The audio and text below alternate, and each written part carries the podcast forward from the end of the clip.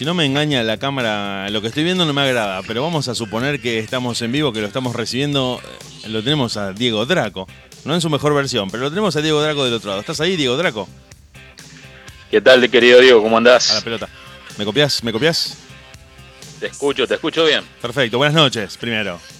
¿Cómo estás? Buenas eh? noches. En esta noche de la radio. Delmiro, bien. ¿Cómo la estás pasando? Bien, bien, ¿Cómo, bien. cómo te trata este cambio Recién- brusco de clima? ¿Cómo te tra- trata este cambio brusco de clima? Un calor de 40 grados y de golpe 14. Y hay que cuidarse. Soy medio kamikaze, pero bueno, estoy tratando de, de Pero cuidarme. sos de medio kamikaze, casa, sos medio kamikaze de ¿qué significa eso? ¿Pasearte por la terraza en Zunga? Eh, ¿Dormir destapado? ¿A qué te referís con soy medio kamikaze? No, no, que por ejemplo mi vieja siempre dice, Diego, abrigate, ponete algo. No, a veces ando en cuero en mi casa y bueno. No, no, no, pero pará, pará, no, no, no me Bien. tires esas imágenes porque no, no- estamos en la hora de comer y tengo los cogotes de pollo en la cacerola, por favor. Y no, y fue producto de esa tos que tuve, que me tuvo mal dos semanas, producto de no, de no cuidarme, obviamente. Claro, de andar agarrando frío, de andar con, con la nalga al viento, por decirlo de alguna manera. Y muchos amigos míos me dicen, mis, ar- mis, digamos, mis hermanos, pecho frío, pecho frío, bueno, viste como siempre el fútbol está metido en todo, obviamente. Siempre el fútbol Y está más en una ciudad, una- una ciudad como Rosario. Yo creo que, no sé si en, en esto me parece que vamos a coincidir. A ver, a ver qué pensás vos. Rosario es la ciudad más futbolera de Argentina. Totalmente. Acá se Totalmente. respira el fútbol de una manera que no, no pasa ni siquiera en Buenos Aires. Claro. No, no, no, es así. Acá Y te digo otra cosa la más. picardía. Te digo otra Sí. cosa más a ver si vos coincidís. El clásico rosarino, Central News, News Central. Te lo- me tomo la pausa porque para mí es el mejor clásico del mundo. Para mí también. Se me van a enojar los hinchas de Boca y River. Se me van a enojar los hinchas de, de- de Inter y Milan, de, de Real Madrid, Barcelona. Me van a decir de todo. Pero un clásico lo- que paraliza una ciudad. Un clásico que se festeja como un campeonato. Un clásico que se vive de un clásico hacia el otro, que todo lo que pasa en el medio no importa. No sé si hay otros dos equipos que puedan generar todo lo que genera Newell's Central, Central y Newell's acá Claro. en Rosario. Aparte, eh, te agrego esto y vamos a la pausa como vos querés. Este clásico, vos lo empezás a vivir desde el momento que sabés en qué fecha te va a tocar y cuando está por llegar, dos semanas antes, Exactamente, es lo primero que se busca en el fixture de los partidos, es cuando te toca el clásico. Si te toca de local, No, si te toca de visitante, y los demás partidos son totalmente un detalle. No sé si coincidís con eso. es as- es así. Y mirá, mirá cómo será. Yo el clásico, el partido en el año 2004 que Newell salió campeón con el no, en el ¿Cuál fue el del Tolo, el del Tata Martino? Sí, el 2013, 2013. 2013, 2013. Para mí, Newell fue una máquina. Y te soy sincero, eh, no pude disfrutar ese torneo porque perdimos con Central. Sí, sí, lo, lo sé, lo sé, lo sé. Sé que, sé que el clásico acá se vive como, como algo aparte. Y te digo otra cosa Claro. más, te digo otra cosa más que, bueno, vos me vas a entender, creo que cualquiera de los rosarinos que está escuchando el programa me va a entender, pero en el interior se nos van a enojar.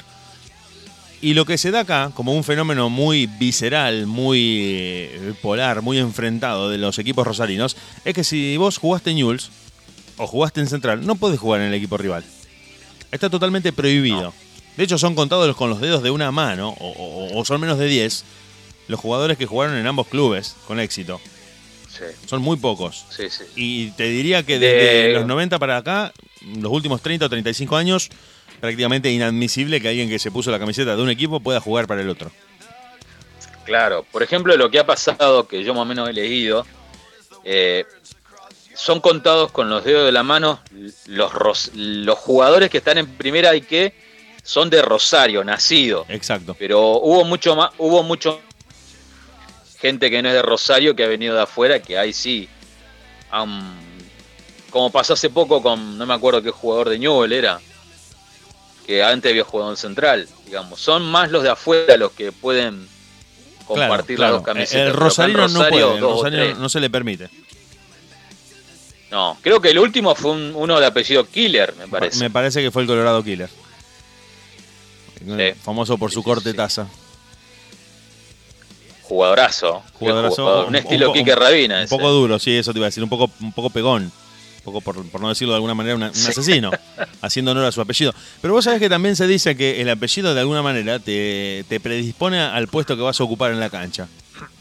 Porque, por ejemplo, el defensor de, de estudiantes, que se llama Álvaro Yunque, no puede ser otra cosa que defensor. Sí. ¿Qué, me- qué- qué me decís de- del arquero de News, Luciano Palos? Tenía que ser arquero. Jonathan Botinelli te- tenía que ser jugador de fútbol. Tenía que ser jugador de fútbol. Jonathan Botinelli. ¿Cómo no va a ser jugador de fútbol con ese apellido? Están prácticamente condenados.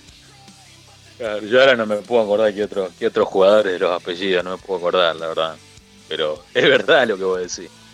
Pero no- nadie se imagina un delantero de apellido Junque. Junque a mí me da defensor, me da rodillazo en la nuca cuando estoy tratando de buscar un centro. No, no, no lo veo como un lírico, lo veo como un rústico.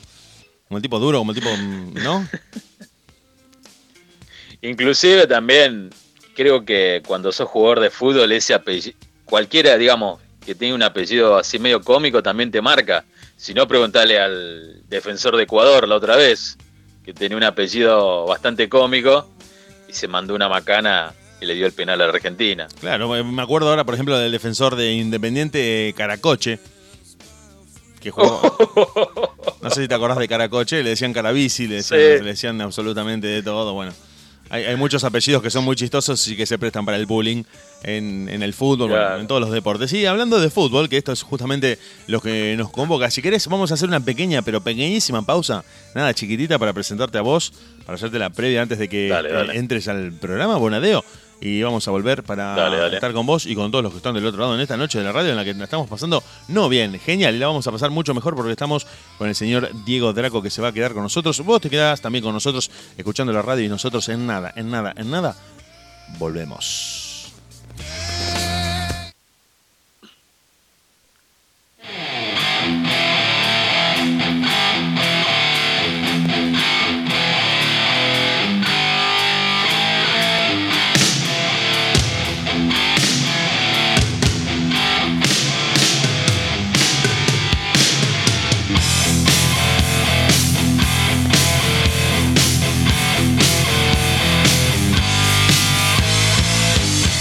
Bueno, supongo que estás ahí, que me estás escuchando, que me estás escuchando bien. Yo te escucho bien. La gente me está escribiendo acá por WhatsApp. Ahora ya me voy a poner a, ver qué me están escribiendo porque creo que algún que otro insulto vino por ese lado, ¿eh? Cuidado, acá tengo algunos mensajitos. Bueno, no, no, aplausos, caritas. No, no, no, no, no, no, la gente te está escuchando bien, bien, buena data de fútbol. Sí, aguante central, aguante news. Bueno, hay un poco de. Está dividida la cosa, está dividida. Bien, bien, nosotros estamos eh, hablando. La gente de Córdoba. La gente de Córdoba. La Le gente de mandamos saludos a la gente de Córdoba. la gente de Córdoba. Todavía no se pronunciaron, todavía no se pronunciaron, pero no sé si vos eh, has ido últimamente a Córdoba. Eh, hará dos años atrás. Bueno, a ver, te quería hacer esta pregunta porque vos sabés que he hablado con cordobeses así de manera eh, ocasional o aleatoria por cuestiones de trabajo y por distintas razones por las que he hablado con gente de Córdoba. Y a mí, por lo menos a mí, a mí me pareció que había más hinchas de Belgrano. Me dijeron que no, que Talleres es mucho mayo- mayoritario en Córdoba, que hay mayoría de hinchas de Talleres. A mí me dio la sensación de que había más hinchas de Belgrano. Que inclusive me dicen que hay más hinchas de Instituto que de Belgrano. Pero que los de Belgrano se muestran más. Yo las veces, las pocas que he ido a Córdoba, vi a muchos hinchas de Belgrano con la camiseta. Y por lo menos de la cantidad de gente que vi, eran muchos hinchas con la camiseta de Belgrano y me dio a pensar que había más hinchas de Belgrano. Pero los cordobeses me dijeron, no, no, no, hay más de talleres. Y, y te diría inclusive muchos más de talleres. No sé si eso mm, vos lo compartís o... Mirá, sí, en- sin ofender, creo que tienen la pura razón, porque si vos no te. Vos que sos futbolero como yo, eh, ¿te acordás que hubo un tiempo en los años 70 que Talleres, creo que estuvo a punto de salir campeón, eh, el empate- había en el- formado no, no, en el Nacional del 70. un equipazo? En el Nacional del 70 Claro, va había- ganando 2 a 0. Le echan a dos jugadores sobre el final y Trocero y Bocini logran empatar el partido y con el empate al Independiente le alcanzaba para salir campeón en un partido que hasta hoy se sigue discutiendo en Córdoba como un no, no como una polémica, como un robo directamente descarado de parte de los árbitros que en esa época favorecían, siempre lo han hecho, siempre han favorecido a los equipos de Buenos Aires, pero en esa época era como muy descarado. Y no tenían ningún tipo de reparo en cobrarte un penal en el último minuto y lo lamento mucho por vos, sin ya está. No, no, no, no había forma Claro. de recusarlos. Por eso es que digo que si yo me tengo que apegar un poco al dato histórico, yo me inclino que, sí, que hay más hinchas de, talleres que de Belgrano, pero no sé, eh, es una opinión nuestra. vos, lo decís por em, también por historia, porque Talleres ha tenido más, más años en primera, ¿sí? Sí, sí, pero digo por el dato histórico en el asunto de que ya la Argentina sabía quién era el Club Atlético Talleres de Córdoba en ese momento. Creo que había informado un equipazo. Creo que en ese equipo jugaba un jugador que llamaba no Ángel David Comiso, le decían el Nene Comiso. Eh, que era un jugador. claro, el Nene Comiso que también había jugado en River. Claro, porque este era Comiso con doble S, el, arquero era con doble Z, Comiso. Claro, y era un jugadorazo. Creo que jugaba de 10 este jugador. Sí, sí, de volante. el, viejo media punta. El viejo media punta ahí parado adelante de los, digamos, tenía tres, tres picapiedras y lo tenía Comiso adelante que le daba de comer a los dos delanteros. Era más o menos la, posición que jugaba eh, Comiso en esa época. Y, yo no sé si, capaz que estoy equivocado, no sé si, vos te acordás de una anécdota en un partido de Central, si has escuchado, que no me acuerdo si fue contra Talleres de Córdoba, que eliminaron al arquero de Central, la pelota iba a entrar y entró un hincha de Central y pateó la pelota afuera. Creo que ese partido fue contra Talleres. Ese partido, no me acuerdo del rival, pero sí, lo, evitó un hincha que se hizo famoso por ese por ese gol e-, evitado, entró desde la cancha, eh, el turco es Pip. El turco es Pip. Algo así, algo así. Sí, después pasó muchos años después con, con Colón. En la cancha de Colón también pasó con otro hincha que no me recuerdo el nombre ahora, pero que también se mete en el medio de, una jugada en la que el arquero queda vencido, el delantero toca el arco vacío y el tipo estaba parado al lado del arco y dijo, no, no, no, no, no, lo puedo soportar ver esto y entró y, tuvo el gol. Mirá hasta dónde, hasta dónde llega la pasión en el fútbol en los argentinos. Y yo creo que a nosotros eh, muchas veces nos frena el alambrado, porque si, pudiéramos entrar a jugar el partido entraríamos a decir, ¿cómo, cómo te comes ese gol, hermano? Bueno, ayer, ayer domingo, ayer domingo estuve, estuve, tenía ganas de sufrir un poco, tenía ganas de sufrir, de sentirme mal, estaba muy contento, entonces dije, me voy a sentir un poco triste, me quiero bajonear un poco, estoy demasiado contento. Y no tuve mejor idea. Ayer domingo te dije, ayer, fue lunes. El domingo, en realidad, el domingo. Em, me, dediqué a la siesta a ver y a analizar nuevamente. Lo vi un millón de veces al partido, pero tenía ganas de volver a ponerme mal. Argentina-Alemania 2014. Uh. Argentina-Alemania, no sé, no sé por qué lo miro, te juro que no sé por qué lo miro, porque debería dejar de mirar ese partido. La verdad que tengo un problema, me afecta.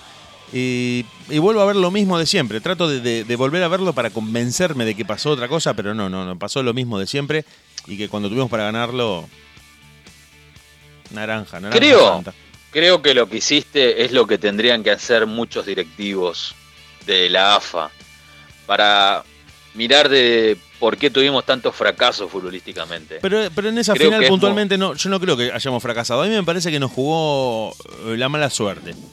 Porque vos pensá en Messi, por ejemplo. El disparo cruzado de Messi que se va al lado del palo. El zurdazo de Messi cruzado a un Neuer parado. Creo que Barcelona habrá hecho 500 goles en, esa posición y, con ese tipo de remate. Esa no entró en la final y el penal a Higuaín. Y el penal a Higuaín. Y de Higuaín me quedo con el gol errado. Un tipo que, ha hecho goles en todos los equipos que jugó, ha integrado planteles campeones, ha sido goleador de, de cuanto campeonato jugó. El único gol que tenía que hacer en toda su carrera, por el cual iba a ser inmortalizado e idolatrado hasta el fin de los tiempos, se apura y le pega, no sé con qué le pegó, creo que le pegó, le pegó como yo, bastante parecido a como le pego yo, y la tiró 6 metros afuera del arco. Ante el único error defensivo de Alemania. Ante, bueno, no, recordemos, no recordemos los 90. No recordemos los 90 que. Pero digamos, eh, me, quedé mirando eso y digo, ¿cuál es la historia de la selección argentina para llevar un poco el tema también a esto que vos querías contar hoy? Que tiene que ver con, con esos jugadores que a veces porque en la selección argentina, esto lo, quiero usar como introducción, en la selección argentina en los últimos años ha quedado esa sensación de que no van los mejores. De que el que está para jugar se queda y de que va el, amigo, va el recomendado, va el representado. Y de que vos como hincha o yo o cualquiera de los que gustan del fútbol dicen, che, a este lo llevaste, llevaste este 9 cuando este otro jugaba mejor y se quedó mirándolo por televisión. Esa sensación de que no fue el mejor equipo. Me ha quedado a mí muchas veces en los mundiales. De que no han llevado a los mejores. No, no, no. Creo que le ha faltado un poco eh, a la selección argentina. Te parecerá loco lo que yo voy a decirte. tener un técnico un estilo Caruso Lombardi. Porque vos le decís, y, en, ese, en ese punto creo que tiene mucha razón. O a Caruso Lombardi le decís, decime cuál es el 2 de la primera B metropolitana. Lo sabe. Y el tipo te lo dice. Sí, sí, lo sabe. Lo, sabe. y te dice, te cuenta todo, los pormenores, cuál es su debilidad. Decime del, no sé, de la, del torneo federal. El tipo sabe todo. Creo que lo que vos decís es verdad. Todos piensan que es afuera y, un poco acá, pero hay muchísimos grandes jugadores en otras divisiones que te aseguro que les puede tapar la boca. Bueno, pero ahí, justo tocaste, tocaste un tema que está buenísimo y que y te voy a preguntar a vos, porque vos sos un tipo, esto lo, decimos siempre, ya creo que ya se sabe, sos un tipo muy seguidor del fútbol, te gusta mirar las ligas, te gusta mirar los campeonatos. Caruso Lombardi es un técnico que podríamos decir de la escuela de Bilardo. Es un tipo que hace la inteligencia, que hace toda la data, que, estudia al rival, que, se conoce. Bueno, es un tipo buscador de jugadores, es un descubridor de talentos, Caruso. Es un tipo que te arma equipos con muy bajo presupuesto, que sabe sacar el mayor rendimiento a un plantel por ahí medio flaco de, de figuras, pero que me parece, me parece, es una opinión mía, que no está como para un nivel de selección. Yo creo que Caruso contra equipos europeos que tienen un cierto nivel. Bueno, de hecho se ha demostrado que Argentina hasta en, hasta en la Copa América ha terminado renegando, porque carece de esa humildad de trabajo, donde los jugadores vienen, juegan como juegan en sus ligas europeas y se ha visto en la cancha que no se llega... por ejemplo, a mí me sorprende muchísimo el crecimiento de Colombia en los últimos 10 años, en los últimos 15 años. Colombia ha crecido como equipo de ser un equipo del montón de Sudamérica totalmente ganable, al que vos ibas a enfrentar como un trámite y ahora es un rival de peso directamente en las eliminatorias que yo inclusive me, genera más temor Colombia como rival directo para el Mundial que Uruguay. A ese nivel te lo digo. Sí, Colombia es un excelente equipo, pero está bien, ha tenido el crecimiento. Todo gracias a grandes técnicos de Argentina, obviamente. Por, la razón que fuera, por la razón que fuera. Pero vos decime si Colombia hoy es un equipo que ya saben que van al Mundial, cuando antes todavía lo seguían discutiendo, todavía no sabían si se clasificaban o no sabían si, si podían disputar una plaza. Hoy son prácticamente números fijos para ir al Mundial. Eh, Argentina, Brasil y Uruguay son los tres que van siempre. Paraguay ya no tiene tan asegurada la plaza como antes, ya Colombia ocupó ese lugar, y ya quedan como en una. El mismo Chile, el mismo Chile es una caja de sorpresas. Puede ir al mundial o puede quedar eliminado tranquilamente, como se ha demostrado en los últimos años. Pero Colombia me parece que ha sido un número fijo para el mundial eh, siempre, ¿no? Participan bastante seguido en los mundiales.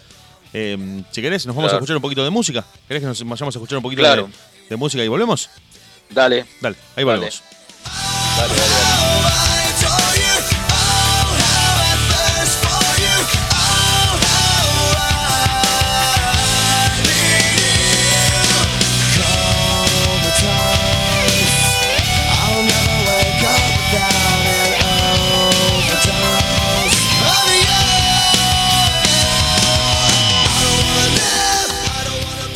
Estamos con Diego Draco en la radio, chiques. Estamos con Diego Draco en la radio. Eh, pulgares arriba, caritas.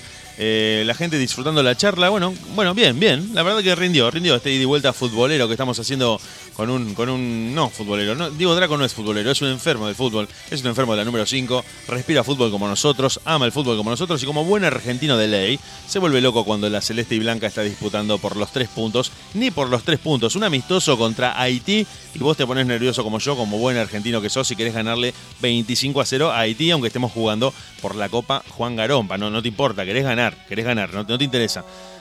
En una instancia de Copa América, en una instancia de eliminatoria, de, campeonato mundial, directamente se te paraliza el corazón y decís, mi vida depende de que este partido se lleve a cabo de manera exitosa. Los penales con Holanda, por ejemplo, en Brasil 2014, el partido contra Francia, tan doloroso, tan doloroso, en el 2018, que desde ese día, acá en América nos decían ayudante de churrero, le decían a Argentina, cuando perdió con Francia. Porque hace tres y se come cuatro, le decían ayudante de churrero, ¿a vos te parece que no, tenga que soportar ese chiste? Nosotros estamos acá, bueno, pero nos vamos a desviar porque tenemos para hablar de, acá hasta las 4 de la mañana con Diego Draco, pero me, querías contar vos, que habías preparado un, mini bloque futbolero, de algunas cuestiones que por ahí no son tan, tan visibles, que no tienen tanta prensa en el fútbol argentino y que tienen que ver con, con cuántos jugadores afroamericanos ha habido en la historia de la selección nacional de fútbol. ¿Alguien alguna vez se lo preguntó eso, sabiendo que acá siempre hubo población de afroamericanos? No sé si vos alguna vez te lo preguntaste. Yo me lo he preguntado, pero nunca tuve una respuesta. Parece que vos lo sabes más que yo. Sí, mira, esto casualmente me dice la pregunta, ¿viste en el entretiempo de Bolivia? Sí, sí. Y bueno, y puse en el Google y grata sorpresa, me salió un jugador argentino, pero de raza negra. Y la verdad que empecé, empecé a indagar de él y la verdad, Dieguito, quedé encantado con ese jugador. ¿Qué fue, qué fue lo que te encantó? Eh, no sé si, te acordás del nombre. Creo que era de los Santos, no sé si es de los Santos. Mirá, de los Santos. Alejandro Nicolás de los Santos nació en el 1902, murió en el 82. Una, vida larga, una vida larga ha tenido, sí. Eh, quería, ante todo, lo que te voy a comentar, a ver tu opinión si es la misma que la mía. Bueno, vamos a ver también qué dice la gente, porque eh, acá me están diciendo por WhatsApp que están disfrutando de esta charla ultra mega recontra futbolera que estamos teniendo en el aire desde última.caster.fm junto a Diego Draco. Sí, contame, contame, contame por favor, que soy todo oídos. Bueno, eh, Alejandro de los Santos, bueno, fue un delantero de aquella época. Principios del siglo XX estamos. Claro, debutó, en el 20, debutó en el 21 en un equipo que se llamaba Doxut. Dox, ¿Cómo se diría? Famoso, eh, el famoso Doque, le dicen acá. El Doque. Claro. Un equipo del ascenso argentino. Eh, jugó ocho partidos. En esos ocho partidos hizo más goles que los ocho partidos hizo. Es una máquina de hacer goles este Morocho. El negrito, así cariñosamente. Después se fue al porvenir jugó en San Lorenzo y se retiró en Huracán. Bueno, una muy buena carrera.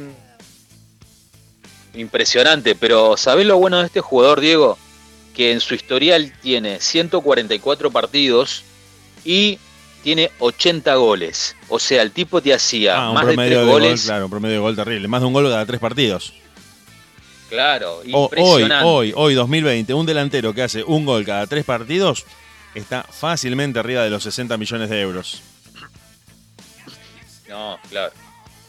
Impresionante. Ese jugador lo que saldría hoy en día. No sé si más que Messi, no, no tengo idea, pero. No sé si más que Messi, pero como te decía, con ese promedio de gol, que es muchas de las cosas que se fijan los empresarios a la hora de contratar a un jugador, van a la tabla de partidos jugados y de goles convertidos y dicen, no, mira, hace un gol cada tres partidos. Este tipo te da un campeonato.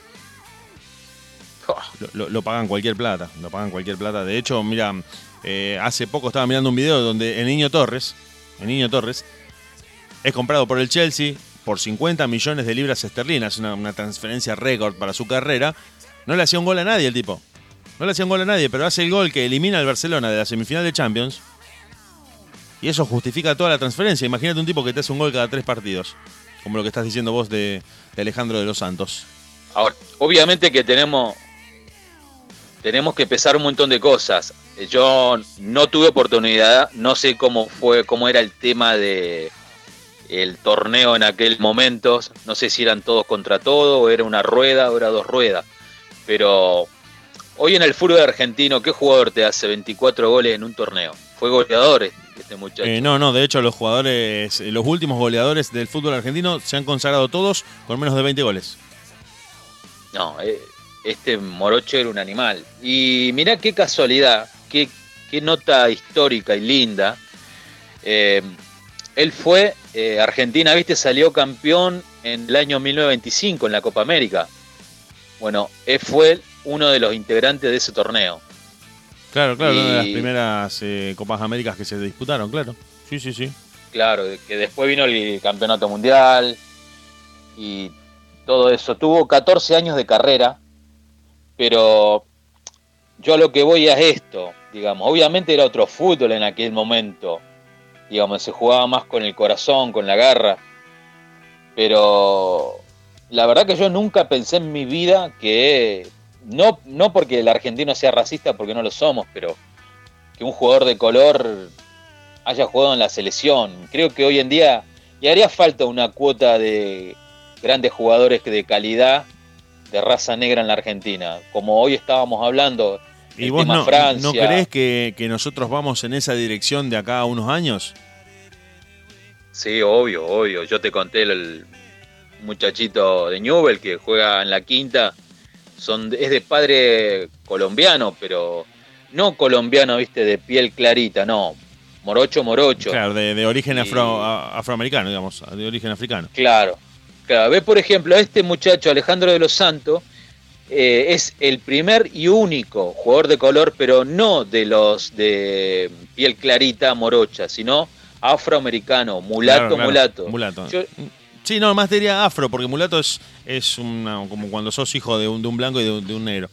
Pero. Claro, yo lo, yo les recomiendo a la gente que si tienen Google pongan Alejandro Nicolás eh, de los Santos y puedan leer sobre este jugador, que la verdad me encantó y, y ojalá que vuelvan jugadores así a la selección argentina, obviamente. Bueno, yo creo que vos estabas diciendo, bueno, antes de que yo justo te interrumpí, pero vos estabas hablando de lo que logró Francia a partir de tener mayoría de jugadores afroamericanos en su plantel, que fue lo que lo llevó al campeonato 2018 del Mundial de Rusia, prácticamente. No, vamos a minimizar el papel de Griezmann. Yo creo que Griezmann, eh, Pavard, bueno, Giroud, varios jugadores franceses, eh, tradicionalmente franceses, pero los jugadores que han venido de las colonias y que han y que son ya descendientes de franceses eh, y que han jugado para la selección son los que les han terminado de dar el toque. Pogba, Mbappé, bueno, creo, ¿no? Creo que son los jugadores que han, terminado de darles el toque a los franceses para salir campeones. Yo, yo realmente, más allá de lo que uno pueda decir de, en cuanto a la pureza racial y todo ese tipo de cosas sin argumentos que se sostienen, creo que nosotros podríamos llegar a, mejorar mucho nuestra selección incorporando eh, jugadores, de, no, solo afroamericanos, sino de el, que, el que juegue mejor. Porque también está el caso inverso, también está el caso inverso que no hay que dejar de mencionarlo, que la generación dorada de Colombia de los 90 tuvo en los hijos de esos jugadores a muchos futbolistas que han pasado sin pena ni gloria por el fútbol, como por ejemplo me acuerdo rápidamente del hijo del Tren Valencia, que vino a jugar acá en la Argentina, que estuvo jugando acá en Rosario y que prácticamente hizo agua en todos los equipos en los que jugó, jugó en Banfield, jugó en Rosario Central y realmente como delantero mm, eh, la antípoda de lo que era el padre. El padre era un goleador de raza que jugó en Europa y él bueno, no, el trencito Valencia, como le decían, realmente un delantero bastante pobre, bastante displicente con la pelota y, lejos, lejos de la imagen que había dejado su padre. Nos vamos a escuchar un poquito de música, volvemos para el cierre. Estamos en la radio con vos y con todos ustedes en deultima.caster.fm junto a Diego Draco y hasta las 10 nos quedamos con vos.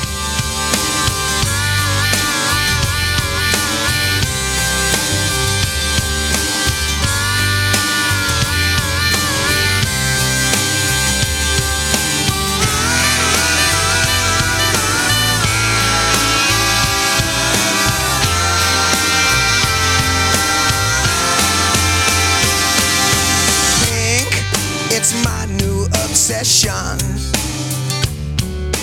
Think it's not even a question.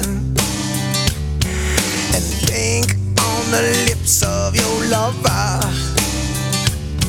Cause pink is the love you discover. Pink as the thing on your cherry.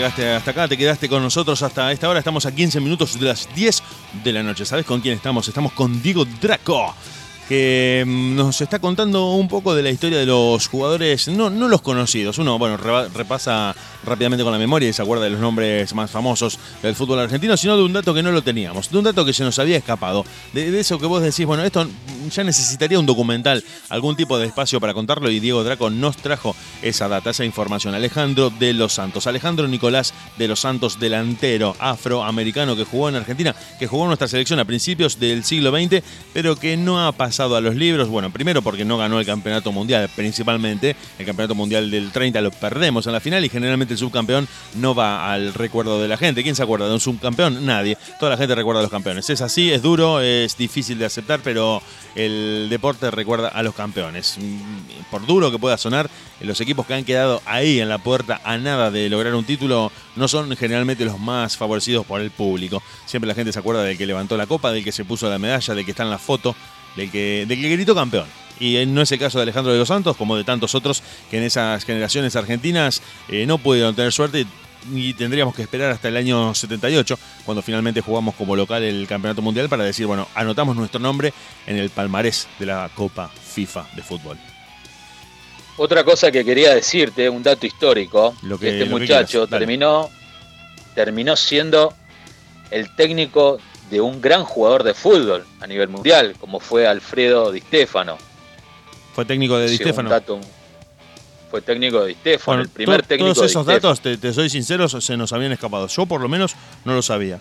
No lo sabía y son, son datos que a uno a veces mm, se te, se te escapan, no, no los tenés. Uno, como te digo, recuerda rápidamente lo eh, el dato, el dato de- de- del famoso, del jugador conocido, del que más o menos está siempre en televisión. También hay que tener en cuenta que como un gran... eh, eh, ¿Cómo te podría decir? Como una gran desventaja. Como una gran desventaja, no hay registros ni cinematográficos, ni fonográficos, ni de nada, ni de un relato de fútbol, Claro, ni- obvio. ni, ni una foto, ni una imagen, hay alguna muy poco do- documentación gráfica de esa época, como hoy, que tenés el partido, el entrenamiento, la entrevista, tenés muchas más cosas para- a la hora de reconstruir la carrera de un jugador. Y me parece que eso también juega en contra de ciertos jugadores del pasado, donde bueno, es muy, muy difícil eh, encontrar información. Es lo que se sabe por la crónica, por alguna que otra eh, relato, alguna que otra crónica periodística de los diarios de la época, ¿no? Más por ahí la, cosa, pero no hay tanto video. Yo te hago una pregunta a vos. Para vos, ¿solamente pasa en la Argentina que, por ejemplo, está bien, sos un gran jugador de fútbol, por ejemplo, lo que le, lo que le pasa a Messi? Ganaste en todos lados, pero no saliste campeón todavía en Argentina. Bueno, Digamos, yo, yo creo que nosotros, eso es así. Solamente en Argentina pasa que si no ganamos algo, sos una cagada igual. Mm, ¿O no? Y mira, yo creo que sí. Yo creo que sí, porque a veces un solo partido, un solo partido te condena por el resto de toda tu carrera. Aunque vos seas el jugador más exitoso. Y te lo digo con el ejemplo, justo que tocaste el ejemplo de lo que estábamos hablando. Higuaín necesitaba hacer un solo gol en toda su carrera. Más allá de que vos me digas que tiene 300 goles, de que jugó en el Real Madrid, de que jugó en el... eh, eh, ahora se me fue donde estaba jugando... En el Juventus, En la Juventus, la Juventus. Juventus, exacto, en el Nápoles, exacto, se me habían ido los equipos italianos. Bueno, tiene una trayectoria increíble, fue acá campeón con River, se fue a Europa, triunfó en Europa, y sin embargo el único gol que hubiese necesitado para tener la gloria eterna, lo tiró fuera, ese gol lo condena. Por más que él quiera exhibir su currículum como un gran goleador que es, ese gol errado contra Alemania en la final, cuando le queda la pelota de Hummels en un rechazo defectuoso, el único error de la defensa alemana en todo el partido, ese gol lo hubiera entronizado para siempre. Bueno, de hecho, de hecho, te cuento, Claudio Paul Canigia es un tipo que ha sido recordado durante toda su carrera y lo seguirá haciendo por el gol a Brasil en un partido en un torneo en el que ni siquiera salimos campeones. El más grande. Y toda la vida se lo recordará por ese único partido que ni siquiera nos dio un campeonato, que era solamente una instancia eliminatoria. Era frente a Brasil, lo reconozco. Pero solamente ese partido hace que Canigia tenga la gloria asegurada para siempre entre el hincha argentino. Como a la inversa, Higuaín, por más que ahora salga campeón de cuanto torneo se proponga jugar, todo el mundo le va a recriminar esa pelota que tira fuera contra Alemania. Sí, Entonces yo, creo que acá en Argentina sí pasa eso. Pasa eso de que un partido te condena. Y Messi, no te digo que está al nivel de Higuaín, pero de alguna manera tiene esa deuda pendiente, esa, esa historia de amor no cerrada con la selección argentina en donde no pudo levantar la copa en, mayores. Ni una Copa América, ni un campeonato del mundo. Y, y se tuvo el equipo, se tuvo el técnico, se le puso a disposición cuanto jugador pidió, cuanto compañero quiso tener al lado y no se terminó de cerrar ese sueño para mí por esta cuestión de que te digo, de que por más que vos tengas los nombres, tengas las individualidades, no hubo un trabajo serio a largo plazo. Aparte, te voy a decir algo, y algo que a mí me molesta mucho. Está todo bien, ganamos los dos partidos, pero la verdad que estoy podrido de que Messi haga solamente goles de penal en la selección. La verdad que estoy harto. Ya eh, me causa mucha molestia.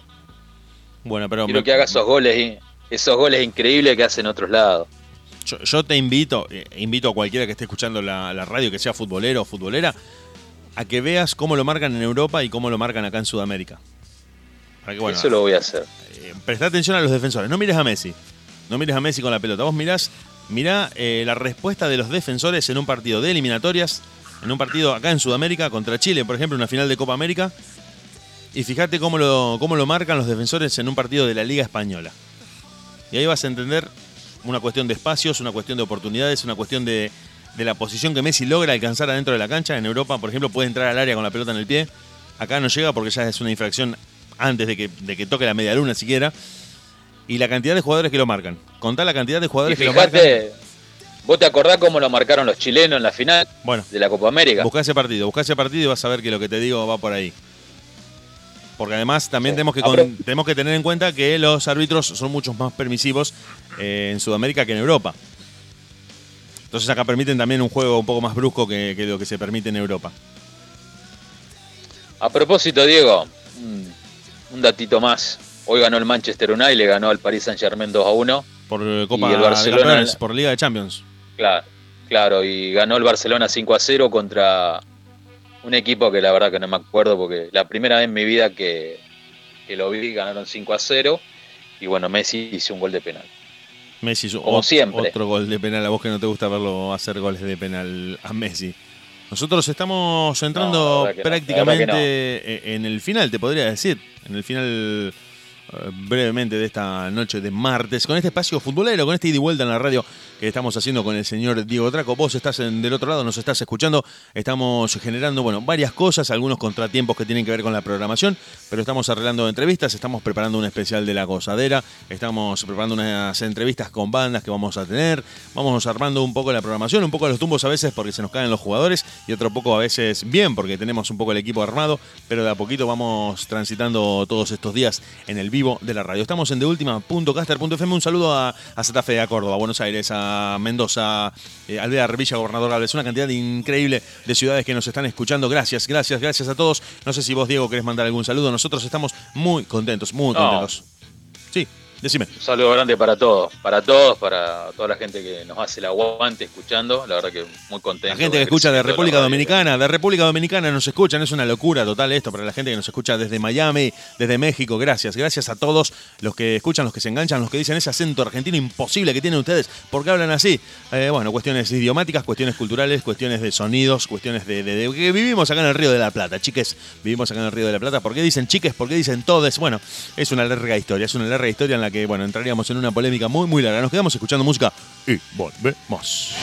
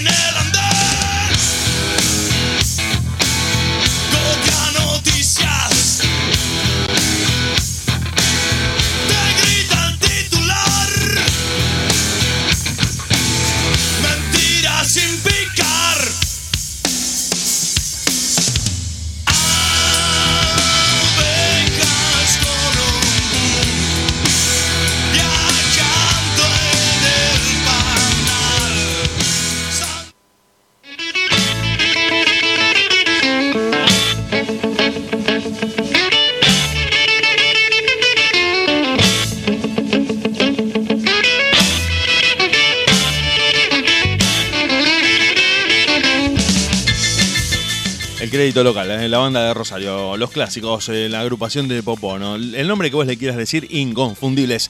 Los vándalos. De fondo en este último tramo en el que estamos junto a Diego Draco haciendo lo que más nos gusta hacer, que es la radio. Todo este 2020 lleno de dificultades, lleno de vicisitudes, de inconvenientes, de contingencias, no nos impidió estar en vivo. Estamos con Diego Draco en este momento en la radio. Dieguito, ¿estás ahí? Estoy acá, estoy acá. Estoy pensando un poco lo que hablamos al principio sobre el clásico de Rosario, estaba pensando. Tenemos mucho para hablar del clásico de Rosario para la gente que, no es tan futbolera, porque nosotros estamos locos por el fútbol, con la estadística, con la data, con la historia, con los nombres, y le podemos contar mucho de la historia del clásico rosarino. Si querés podemos preparar algo, algo picante para el próximo martes, ¿qué te parece? Podemos preparar algo picante. Y si supieras lo que se viene, si supieras lo que se viene en el futuro, mira, no lo quiero adelantar al aire, porque el día que se enteren el día que se enteren se van a, se van a sorprender. Se van a sorprender. Así te tira una punta muy, como muy, muy misteriosa, muy enigmática.